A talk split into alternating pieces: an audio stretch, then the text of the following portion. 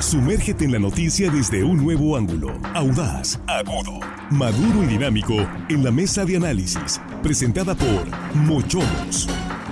Disfruta de una increíble gastronomía con excelente servicio. Los mejores cortes y mariscos en una sofisticada versión sonorense. Prueba el buñuelo de camarón, salmón al chipotle dulce y exquisito ribeye. Restaurante Mochomos Culiacán. Enrique Sánchez Alonso 2372 Norte. Reserva al 6671 146 6622.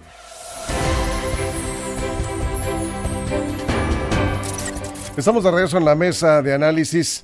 Ayer, gobernadores encabezaron, eh, bueno, acompañaron al eh, presidente Andrés Manuel López Obrador para un evento eh, que mm, lleva el objetivo de refrendar ahí en la conferencia de prensa en Palacio Nacional el sistema IMSS Bienestar, que es la federalización del sistema de salud, y se dijo que va a funcionar al 100% en 2024, en el primer trimestre de 2024. Es el tema esta tarde. Saludos a nuestros compañeros en la mesa. Jesús Rojas, ¿cómo estás? ¿Qué tal, Víctor? Buenas tardes. Buenas tardes a los compañeros y buenas tardes al auditorio. Aquí estamos con Juan Ordorica. ¿Cómo estás, Juan? Buenas tardes. Muy buenas tardes, Víctor, en la mesa, amigos de la producción. Y hello, estimado audiencia que nos escuchen hoy miércoles, el día más X de Más la X. semana. bueno, Armando Ojeda, ¿cómo estás? Bienvenido. Bien, les entrego un saludo y un abrazo acompañado, compañeros, con afecto y adelante, señor, con el tema. Muchas gracias, muy amable. Bien, pues vamos precisamente con este tema. Sí, ha sido el talón de Aquiles. El sector salud no ha podido, digamos, eh, resolver eh, el principal problema que ha sido la atención médica en hospitales públicos y eh, la deficiencia en lo que se refiere al abasto de medicamentos, de lo que más se quejan los usuarios de estos servicios de salud. Llega este esquema de IMSS Bienestar y se pone a prueba. Parece que en algunos estados va más o menos caminando bien.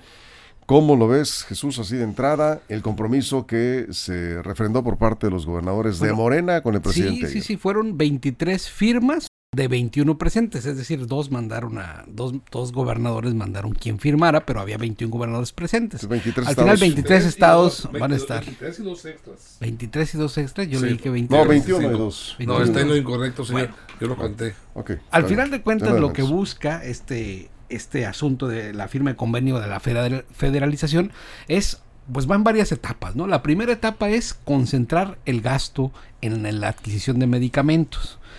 Mira, es que aquí también hay mucho que decir. Ciertamente el talón de Aquiles de este gobierno, entre otros, porque no es el único, es el tema de la salud. Pero más pública, sensible, ¿no? pues. Es uno de los más sensibles Sí. como la seguridad y otros que ya hemos mencionado en esta mesa. Sí. Pero también hay que voltear a ver lo que ha pasado en los estados con las secretarías de salud. Falta de medicamentos también, ¿no? Inventarios caducos, acuérdate cómo pasó incluso aquí en Sinaloa, en Sí. el cambio de administración.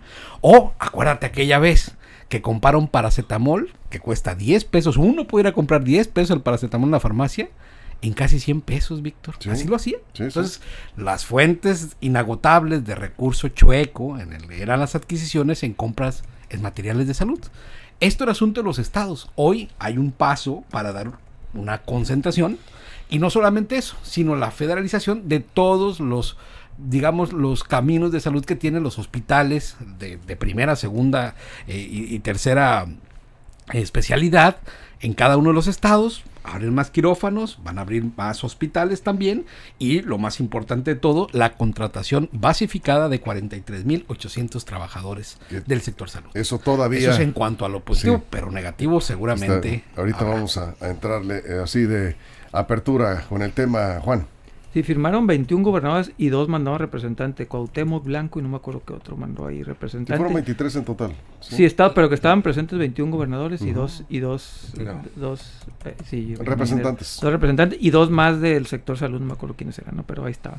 Sí, el propio pre- presidente dijo, faltó Cuauhtémoc y no sé quién. Sí, los Eh, bueno, esta es la sexta vez, la sexta vez que López Obrador cambia la fecha de cuándo vamos a hacer Dinamarca. Seis veces ha cambiado la fecha. La puso y las más recientes fue nos explique eso de lo de Dinamarca ver. por la audiencia. por favor. en diciembre, en junio del 2019 López Obrador dijo que íbamos a tener un sistema de salud como Dinamarca a finales de 2019. Lo dijo. Llegó a finales de 2019 y dijo, no, va a ser hasta el 2020. Llega la pandemia y dijo, bueno, tenemos pandemia, la vamos a mandar hasta el 21. En el 21 dijo, en junio lo vamos a tener, tampoco, llegó junio, nada, bueno, a finales del 21 dijo. Llegó a finales del 21 y dijo, no, es que no hay bienestar, ahora vamos a, perdón, no va a haber INSABI, va a haber INS Bienestar, lo pasó hasta el 22. Llegó el 22 y dijo, no, híjole, es que vamos empezando, no tenemos médicos, hay que pasarlo hasta diciembre del 22. Llegó diciembre del 22 y dijo, diciembre del 23, se los prometo que en diciembre del 23 vamos a hacer como un sistema de salud Y como ahora Dinamarca. marzo del 24. Y ahora que estamos a dos meses de llegar, dice, pues no, Sí. espérense, pues va a ser en marzo. Entonces, Sí. seis veces ha cambiado la fecha que México se iba a convertir en Dinamarca. Digo, pues ya, o sea, si no, si no pudo en todo el sexenio de aquí a marzo, yo creo que va a estar muy complicado que sea un sistema de salud como en Dinamarca. Todos los países, todos, así, todos, aquí sí no hay, no hay, no hay excepciones, tienen que, eh, tienen que elegir entre tres situaciones y solamente pueden elegir dos. Eh, Las tres se le llaman. cobertura, calidad y costos. Todos los países tienen que elegir dos. Los tres son imposibles y ahorita explicaré por qué. México eligió cober- cobertura y costos sobre calidad. Hay otros países que eligen costo y calidad, pero México eligió cobertura y costos sobre calidad. Y voy a explicar ahorita, por ejemplo, Dinamarca que eligió otras cosas, pero es muy difícil que todos los países tengan las tres Sí. C, cobertura, costo y calidad. México, por desgracia, no tiene calidad, pero tiene cobertura a bajo costo. ¿no? Armando, Me voy a permitir corregirlos a los tres, con todo respeto, sí, compañeros. adelante. Los estados de Guerrero y Morelos enviaron representantes. Había 23 gobernadores presentes. Faltaron, que no están en este pacto federalizado, Jalisco, Nuevo León, Coahuila, Chihuahua, Durango, Guanajuato y Querétaro. Ok, Ok, nada más para puntualizar. Bien. Y- y- Este, y, y si me permiten, un pequeño dato que me gusta mucho revisar. un Sí, poco. adelante, adelante, sí, claro. Eh, Estás eh, en tu tiempo. Eres una lindeza Sí. de muchacho. Sí, Mira, el 19 de... El, el, el IMSS acaba de cumplir 80 años, el 19 de enero pasado. Fue fundado en 1943, 19 de enero, hace 80 años, por el presidente entonces Manuel Ávila Camacho.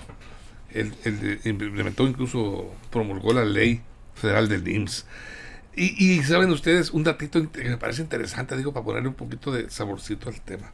El primer afiliado con su cédula 00001 fue Abel Morales Rodríguez, quien trabajaba como coimero en un billar en la Ciudad de México con un sueldo de tres pesos diarios. Ese fue el primer afiliado al IMSS. Digo, como un dato curioso, pues, para que ustedes, este, el, la- el intelecto... Esa lo- es la hora de la, lo- lo la sección de histórica del programa.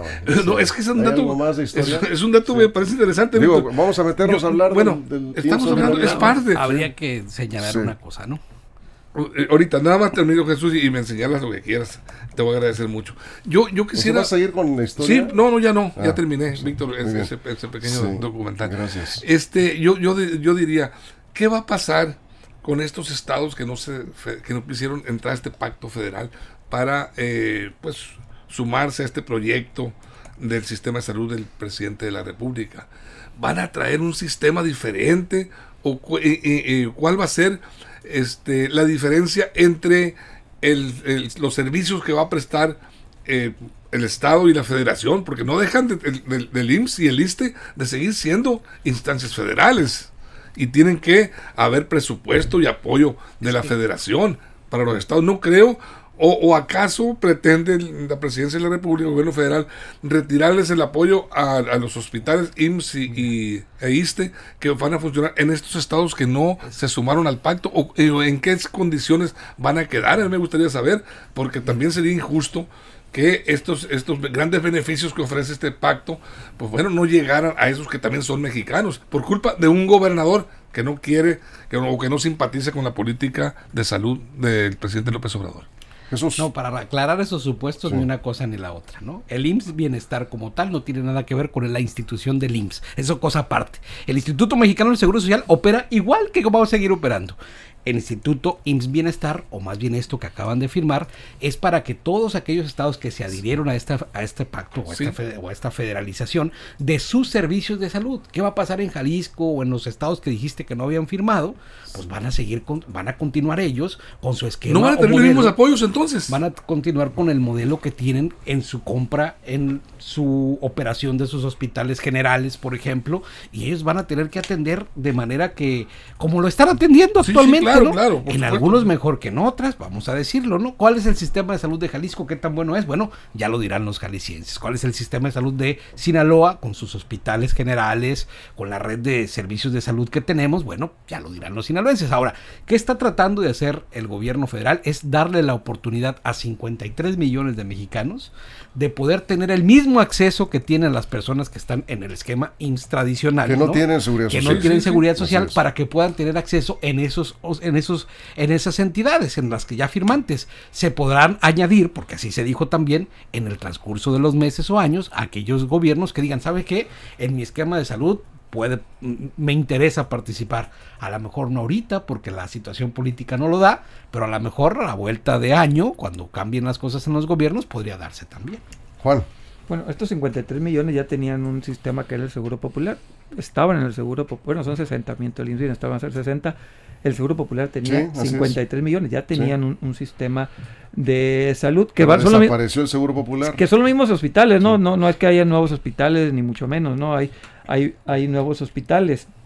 Perdón, no hay, los Sí, nuevos el hospitales son IMSS los que construyeron. el IMSS Bienestar es un sistema eh, aparte, digamos. Sí, eh, el, el seguro popular, digamos que no te cubría ciertas enfermedades ciertas. Se supone que el bienestar va a cubrirte, se supone, repito, todas. Son, son 30 acciones de salud, de medicina de primer nivel. Sí, sí, eh, Eh, repito, lo- pero Lo, lo básico, ¿sí? sí, es eh, el, el seguro popular te costaba 50 pesos al mes, una cosa así. Este va a ser totalmente gratuito. Así es. Va a ser muy complicado que lleguemos a este primer mundo de Dinamarca porque son situaciones completamente distintas, ¿no? Para empezar, los daneses pagan como el 40-50% de sus ingresos en impuestos, ¿no? De entrada. De otra entrada son muy poquitos, son como 4 o 5 millones de daneses, 6 millones cuando mucho. Entonces también es más complicado eh, poner un sistema como el danés en México con 130 millones de habitantes. E insisto, todos los países tienen que tomar una decisión. No puedes tener cobertura, calidad y costo. No puedes, nadie lo puede, nadie lo ha hecho así. Estados Unidos, por ejemplo, tiene cobertura y calidad, pero sacrifica el costo. Costo me refiero a que sale caro, pues. Eh, la población tiene que pagar por un sistema que tiene mucha cobertura, tiene mucha calidad, pero sale caro. En México hay mucha cobertura a un costo accesible, digamos, gratis, entre Bien. comillas, pero sacrificando calidad. Entonces Sí. México de alguna manera está sufriendo con esta parte de la calidad. Sí, eh, bueno, vamos a una pausa. En radio estamos aquí eh, recibiendo sus comentarios, hablando del sistema IMSS Bienestar, que ha dicho el presidente. El compromiso es que esté funcionando en su totalidad en marzo de 2024. Por sexta vez. Y eh, bueno, pues, ahí está el, está el compromiso, pues tendrá que hacerlo porque ya su- es su- su- son sus últimos meses de gobierno, ya es eh, el último compromiso en materia de salud, tendrá que cumplir, si no, pues se lo van a, apuntar ahí entre los compromisos incumplidos. Pero vamos a revisar qué es un poco más esto del IMSS Bienestar y eh, cuáles son, digamos, eh, los niveles de calidad que se ofrecen en los servicios médicos, concretamente en el caso de Sinaloa, hablando de IMSS, ISTE y ahora IMSS Bienestar, hospitales generales. ¿Cómo andamos? ¿Cómo le va a usted? Si tiene algún comentario, estamos aquí en redes sociales, en línea directa portal en Facebook, recibiendo sus comentarios. ¿Qué opinan sobre este sistema? Aquí de entrada, dice José Valenzuela, no puede el presidente hacer todo en seis años. Díganme en qué sexenio han hecho eh, lo que ha hecho este presidente. Él, eh, también eh, él puso cimientos, dice, para que eh, se continúe trabajando y lleguemos a niveles de primer mundo. Eh, Ismael Díaz, Dinamarca tiene 6 millones de habitantes. ¿sí? Pequeña diferencia, dice, ojalá pueda entenderse esta situación. Bueno, vamos a rezar con los comentarios. Estamos hablando del sector salud y de este sistema IMSS Bienestar que pretende resolver las demandas de salud de los mexicanos que no cuentan con seguridad social. 7.17, vamos a la pausa en radio, nos quedamos aquí sin comerciales en redes sociales. Línea directa, información de verdad. Bueno, aquí seguimos, dice Oscar Varela, otra faramaña mañosa, dice el presidente. Eh, este anuncio. Bueno, acá saludos. Siete Giros Sinaloa, saludos a Alejo Cota, muchas gracias por estar viendo acá la mesa de análisis. ¿Qué comentarios eh, tenemos? Ah, nos dicen, eh, hubo mucho derroche en otros gobiernos. Dice, esperemos que en esta ocasión el beneficio sea real para la gente que Y necesita. Faramayas también. ¿Cómo? Y Y Faramayas Farmaya, también. sí, en todos los Construían gobiernos. hospitales que luego inauguraban y no funcionaban, ¿no? Es aquí en Culiacán tuvimos un gran ejemplo de ello. Vamos a inaugurar la obra máxima y no funcionó para nada, ¿no? Yo creo que al final de cuentas hay que entender que lo que se busca es que estos hospitales que estaban inaugurados y no funcionaban, comiencen ahora sí a funcionar con recurso federal porque los estados no tienen dinero para echarlos a andar. Hay quirófanos que están ahí pero no tienen instrumental. Hay hospitales que tienen, pero no tienen quien atienda. De alguna manera tienes que hacer algo y esta es una respuesta Claro. que tiene el gobierno para, este, para estas necesidades. Pero esos hospitales Sí, fueron fue. en este sexenio. No, hay, hay del otro. Mira, por ejemplo, aquí en Sinaloa, Sí. Quirino inauguró obras que no comenzaron. No, que no terminaron. No terminaron. Es más, así es. Y, y se acabó el dinero y ahí, ahí quedaron. ¿no? Sí, sí, pero, pero Eso es por poner en Sinaloa. En el país hay casos. No, hombre. el general y el pediátrico eh, fueron en este sexenio. Eh, fueron, digamos que también en este sexenio. Yo no defiendo las anteriores, las anteriores es una bola de ratas que no sé por qué no hay nadie en la cárcel. Mucha corrupción y poca gente en la cárcel. Es una bola de ratas, no lo defiendo. Pero este gobierno es el que tenemos, este es el gobierno que está trabajando, este es el gobierno que está prometiendo. Y por ahí nos dicen que tiene razón, no se puede hacer todo un sexenio. Pero el presidente prometió dos cosas. Prometió fechas y dijo país. Dijo, vamos a hacer como Dinamarca y vamos a hacerlo en seis meses. Los seis meses ya se convirtieron en cinco años. Tiene razón el, radio escucha. No se puede hacer todo en seis, en seis años. Pero el presidente lo prometió que lo iba a hacer en seis años, en seis meses, en un año, año y medio. Y no solo eso, también estoy de acuerdo, no vamos a hacer Dinamarca. Pero el presidente prometió que íbamos a hacer Dinamarca. Eso es todo. Hay que a los políticos recordarles sus promesas. No la cumplió, ni modo. Lo que hay que hacer es tratar de exigir a los mexicanos un mayor sistema de salud con una mejor calidad. Creo que tenemos cobertura, creo que sí, y tenemos los costos adecuados, sí, pero no tenemos calidad. Tenemos que exigir calidad, yo creo que ese es el siguiente paso, tener calidad Sí. en los servicios médicos. Armando, Yo, yo, yo sigo escéptico.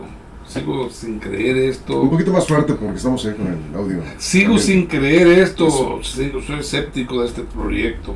O sea, quizá quieren mejorar y van a mejorar algunas cosas, pero no puede haber estados con un sistema, un esquema de salud eh, preponderante, más importante que otros.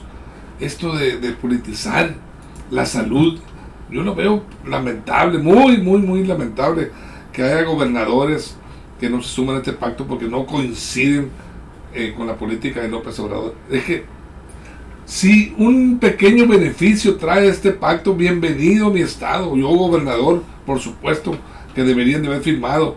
¿Por qué se va a renegar se- siete estados de la República? Pues los que no están de acuerdo con el presidente.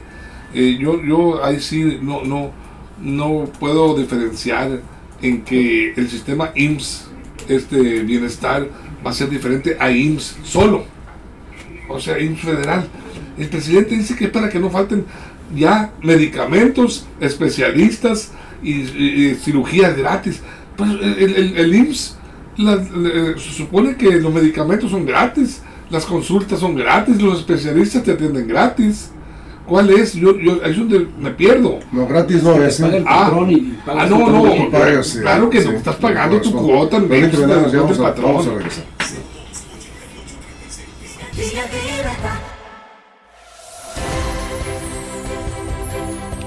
Estamos de regreso en la mesa de análisis de línea directa. Permítanme hacer un paréntesis eh, porque hay un accidente. Están reportando un fuerte accidente en el Boulevard Pedro Infante. A ver si está transmitiendo en Facebook, en línea directa policiaca, nuestro compañero Ángel Zamudio, ahí muy cerca del lugar. No sé si ya llegaría ahí al, eh, al paso eh, deprimido que está en Pedro Infante. Creo que es a la altura de eh, el Costco, efectivamente, ahí en el cruce, sí, ¿verdad? A ver si vamos a enlazarnos. Ahí está, sí está durísimo el accidente. Son varios vehículos.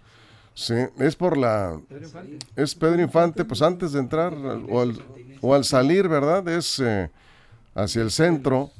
A ver, vamos a enlazar la, la señal, la transmisión de Ángel Zamudio.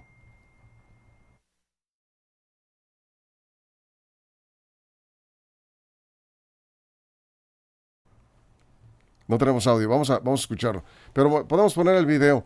Está, está fuerte este accidente, repito, Culiacán, es Boulevard Pedro Infante, saliendo del túnel, sí, ahí en la altura de, enfrente de, de la Plaza Ceiba. Exactamente, ahí está, justo en este momento para que tomen sus precauciones, ¿sí? Vamos a enlazarnos entonces, eh, vamos a hacer una llamada, ya finalizó la transmisión Ángel Zamudio en Facebook y vamos a hacer un enlace con él porque sí está fuerte este accidente, eh, repito, eh, por Pedro Infante saliendo del túnel frente a Plaza Ceiba. Son varios los vehículos involucrados en esta, ah, en esta carambola. Vamos, eh, te escuchamos Ángel, estamos aquí en la mesa de análisis con este accidente en el Boulevard Pedro Infante en Culiacán.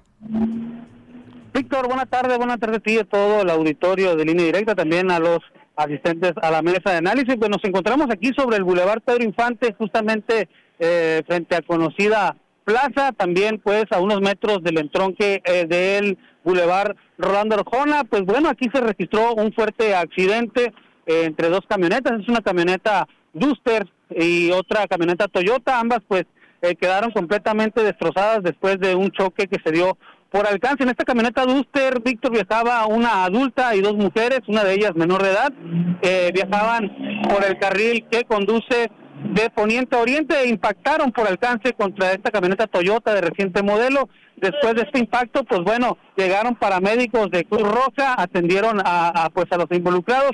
La mujer, la mujer adulta que, eh, que conducía la camioneta Duster, pues quedó ligeramente prensada, ahí fue rescatada por elementos de Cruz Roja, quienes posteriormente la llevaron a la clínica del ISTE, lo que se nos informa en estos momentos, y pues bueno, eh, tomar sus precauciones, tomar sus precauciones ya que este carril, como te comento, que conduce de eh, poniente oriente está sumamente congestionado, Víctor, debido a que pues elementos de tránsito pues eh, están atravesados aquí para pues evitar otros accidentes mientras realizan las diligencias correspondientes. Es la información, Víctor. Eso es. eh, entonces, nada más, ¿estamos hablando de una persona lesionada o son tres?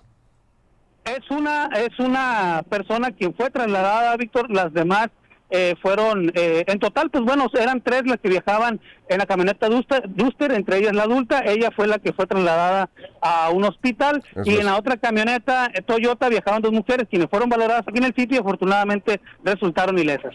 Bueno, pues menos mal, esperemos que no sea de consecuencias mayores. eh, este, esos golpes que recibió quedó ligeramente prensada, la rescataron ahí. Está el operativo de tránsito. Con precaución, reduzca la velocidad. Si va de poniente a oriente, digamos, eh, frente a Plaza Ceiba es este accidente. Una de las unidades está encima, sobre el parte del vehículo, en el camellón. eh, es la Duster. eh, ahí lo estamos viendo. Y, y más adelante está la unidad Toyota a la que impactó por alcance, ¿verdad? Así es, Víctor, al parecer por alcance, pues bueno, ya determinarán los elementos de Sí. tránsito y pues cómo ocurrió este accidente, pero sí, fue por alcance. Sí, fuerte el encontronazo. Ahí está, justo en este momento, en vivo están las imágenes. Gracias por el reporte, Ángel. Gracias. Buenas tardes, Víctor. Buenas noches, Ángel Zamudio. Bueno, ¿dónde nos quedamos? A ver, Armando. Armando Ojeda. Bien, pues esperamos que no sea de consecuencias. Ahí está la información. Decíamos, de, bueno, de lo que nos queda de tiempo, pues tenemos que esperar a que pues esto funcione, ¿no? Porque ya es, eh, eh, digamos, la última eh, promesa que hace el presidente López Obrador, ya, porque pues ya nomás le queda El año que entra. en lo que va, lo que Esto, queda, lo que del queda año, de sí, este y el, hasta año, octubre de- hasta- sí. del año El compromiso es marzo de 2024 para que esté funcionando al 100% IMSS Bienestar. Sí, este, pues eh, eh, este Zoé Robledo, director del IMSS, en- en- anunció eh, en el evento este que el nuevo modelo contará con los siguientes eh, eh, ventajas y elementos. Va a tener un nuevo sistema de administración de insumos, dotación de medicamentos y equipos oportunos y eficientes, rehabilitación de hospitales y construcción de nuevas instalaciones. Y se dice que hasta este momento en, en estos elementos se han invertido 18.915 millones de pesos para darle forma en la conformación de este nuevo sistema, este nuevo esquema de salud. Pues suena, son cifras y como siempre los políticos manejan muy bonito y emocionan, la verdad.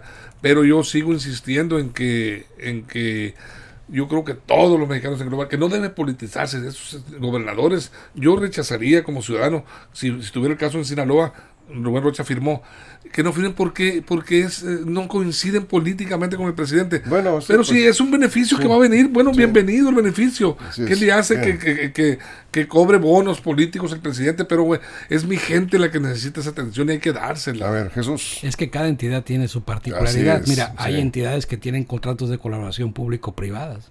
Es decir, que tienen comprometida la salud pública de sus, de sus ciudadanos por 20, no sé cuántos años tendrán la Y que le estos, apostaron a la a otro modelo, participación ¿no? del sector privado. ¿Funcionará o no? Pues habrá que preguntarle a los que están atendiéndose en ese tipo de esquemas de salud en los estados. Lo que trata de esto es que no queden hospitales ahí a la, a la- buena de Dios y quirófanos sin, ofende- sin, of- sin- sin ofrecer servicio, que se pueda a equipar todos aquellos elefantes blancos que dejaron muchas administraciones y que tienen que ponerlos a funcionar. Dicen que no va a haber nuevos hospitales. Bueno, Zoé Robledo hablaba de por lo menos 30 para equiparse totalmente en las diferentes entidades y la construcción de algunos que estaban pues en mal, en mal estado. Mira, y vamos a verlo en el caso de Sinaloa. Nosotros tenemos un hospital general en Culiacán que trabaja de manera eficiente, ¿no? No ha habido quejas en el Hospital General, los, te atienden a las personas que van ahí. Bueno, va a haber la posibilidad de tener mayores insumos y mejores servicios con esto. Pero, por ejemplo, aquí estuvimos reportando como 15 veces que en el Hospital General de Escuinapa no había aire acondicionado, ¿no? Y falló el aire acondicionado, gente que estaba en, tera- en terapia ahí, que estaba duro, que tenía 15 días en el calorón, Víctor, y no arreglaron el aire acondicionado. hay un, eso que toques esto y rápidamente, hay una... Para eso va este dinero se supone. Bueno, se supone, ojalá. Hay una gran deficiencia en lo que se refiere a mantenimiento Así de equipamiento en los hospitales. Lo está, lo está padeciendo el IMSS, lo está padeciendo el ISTE.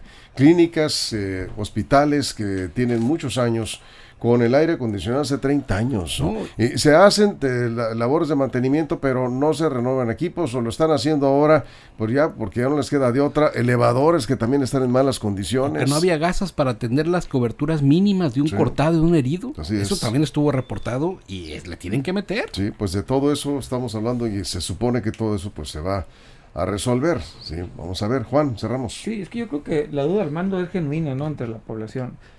Cuando tú ibas al hospital civil aquí en Culiacán, por ejemplo, o al Mochis, al hospital civil, era el Estado los manejaba, era el Estado de Sinaloa. El civil lo tiene la universidad. Perdón, perdón, me equivoqué, el general, perdón, el El general, el general, perdón, el general. Cuando iba al hospital general eh, en Culiacán, era del, el hospital de la mujer, era del Estado, el hospital general en Mochis, por ejemplo, es del Estado.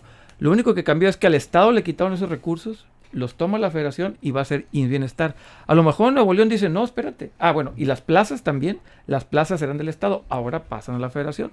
A lo mejor en Nuevo León dijeron, a ver, nuestros hospitales están funcionando bien. Los trabajadores dijeron, yo estoy conforme con mi plaza laboral, tenemos un buen servicio, yo no quiero que lo opere la, la federación. No les iban a dar más recursos, yo creo que ese es el error. No es más recursos.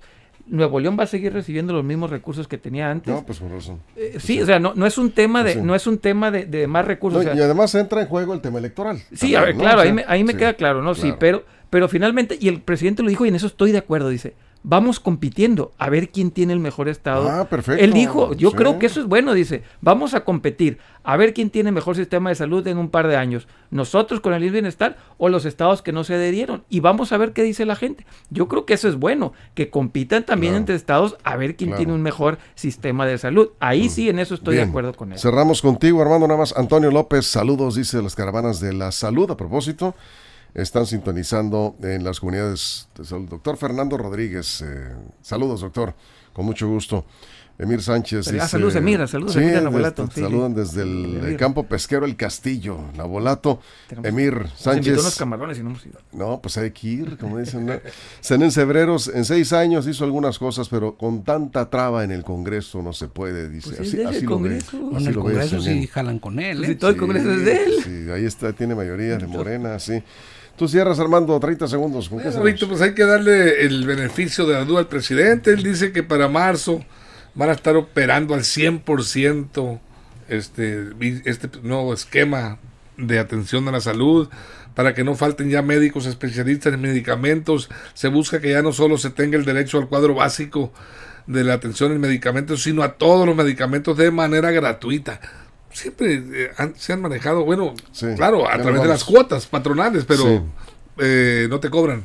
Héctor. Nava dice, tienen cinco años prometiendo lo mismo, es un tema electoral, les está lucrando con la salud, dice Héctor Nava. Bueno, son comentarios de todo tipo, vamos a ver. Yo creo, yo creo que tenemos que desearle éxito al gobierno federal con este esquema. Ahí sí porque- que su éxito es el de todos. Sí, porque es, Es el de todos, efectivamente. Y eh, bueno, desearle también a los gobernadores que no, que no firmaron, que con los esquemas propios a lo que le están apostando, pues me, pueda mejorar, porque es un reto enorme mejorar el sistema de salud. ¿no? Así es. Jesús, muchas gracias. Buenas noches. Gracias, Gracias, Armando. Víctor. Gracias a toda la producción en todo el estado, pero gracias antes que nada a usted por su compañía. Lo esperamos mañana en punto de las 6 de la mañana en la primera emisión de Línea Directa. Ya mañana será jueves 12 de octubre, ¿sí? Y estaremos eh, también, por supuesto, si algo sucede en los próximos minutos, en nuestro portal directa y en nuestras redes sociales. Pásela bien. Línea directa, información de verdad. Línea directa. Mochomos presentó la mesa de análisis. Información de verdad que suma valor. Conéctate en el sistema informativo más fuerte del noroeste de México.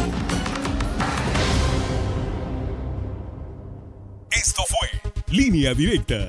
Información de verdad con Víctor Torres. Información confiable con fuentes verificadas y seguras. Línea Directa. Información de verdad con Víctor Torres. Esta es una producción de RSN, el grupo de comunicación más fuerte de Sinaloa.